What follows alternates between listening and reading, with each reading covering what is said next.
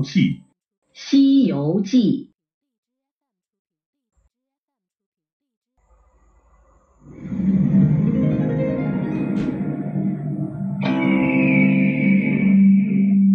Journey to the West is the most famous mythology in China.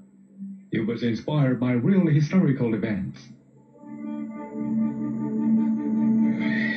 A Buddhist monk named Xuanzang walked through the harsh desert for more than 10,000 kilometers on his pilgrimage to India to obtain Buddhist Sutra.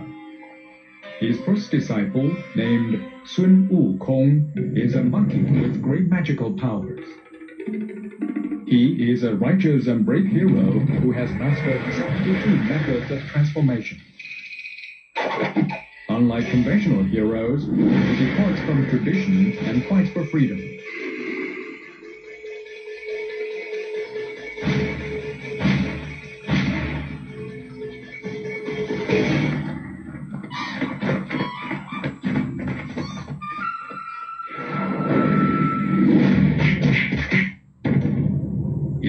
Is, Hey, I'm coming. He defeated powerful demons on the pilgrimage and helped Xuanzang accomplish his objectives with Zhu Bajie and monk Sha Wujing. The pilgrimage represents the discipline of Buddhism.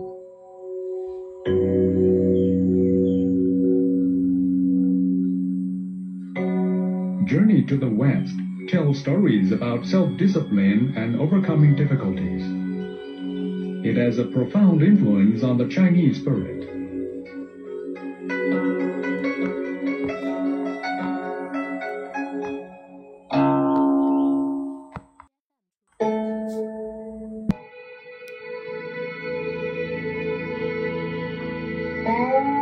西游记》。《西游记》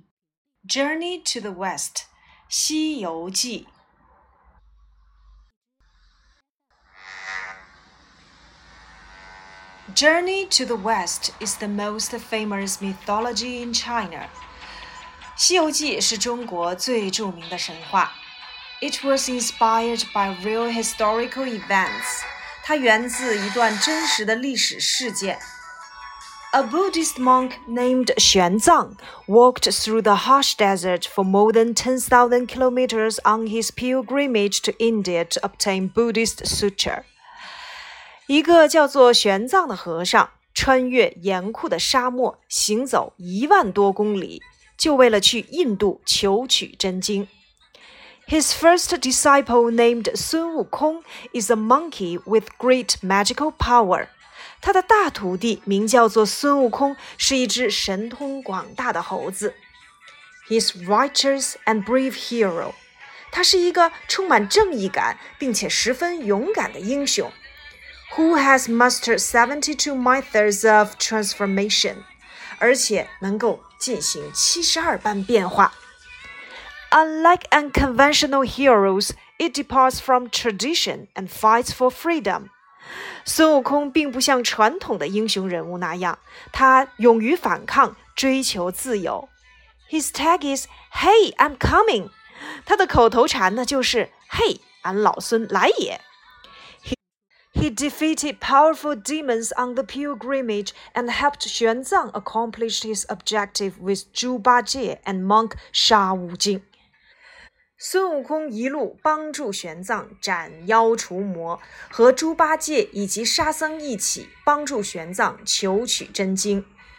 The pilgrimage represents the discipline of Buddhism，而求经之路就代表了一个人的修行过程。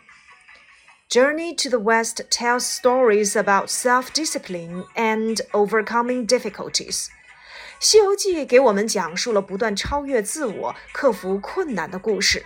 It has a profound influence on the Chinese spirit。这对中国人而言有着深远的意义。